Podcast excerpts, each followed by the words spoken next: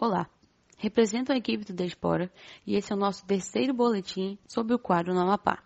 Há nove dias sem fornecimento de energia elétrica e água, a situação do estado do Amapá segue indefinida. O estado entrou em sua quinta noite de protestos contra o apagão de energia e seu sistema falho de rodízio. O prazo definido pela Justiça para o retorno e normalização total chegou ao fim na noite de ontem. Porém, a situação está longe de ser normalizada.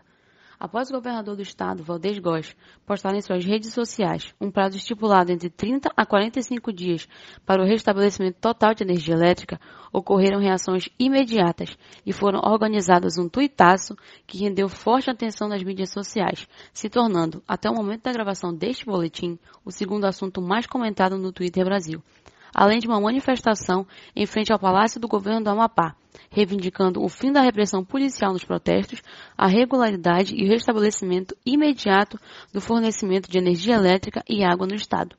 De acordo com a jornalista e apresentadora do programa Café com Notícia, Ana Girlene Oliveira, delegados da Polícia Civil do Amapá, em coletiva de imprensa ocorrida hoje, 11 de novembro, afirmam que o laudo preliminar da Politec é categórico e descarta preliminarmente a possibilidade do apagão ter sido causado por um raio.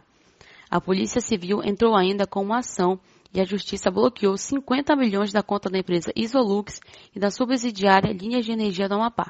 O perfil CONAC, no Twitter, CONAC Quilombos, que corresponde pela Coordenação Nacional de Articulação das Comunidades Negras Rurais Quilombolas, nos alertou novamente sobre a situação dos quilombos no estado.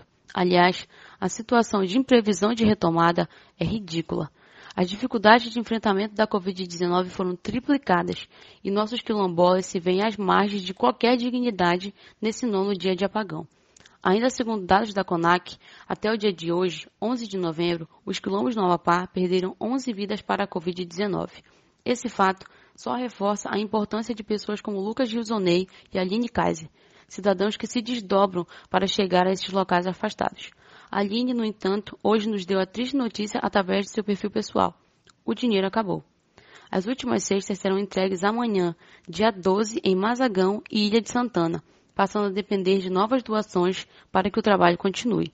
A sempre citada repressão policial hoje produziu mais um capítulo, onde o morador de Santana foi abordado por uma viatura com cerca de cinco policiais, todos empunhando suas armas e solicitando rendição.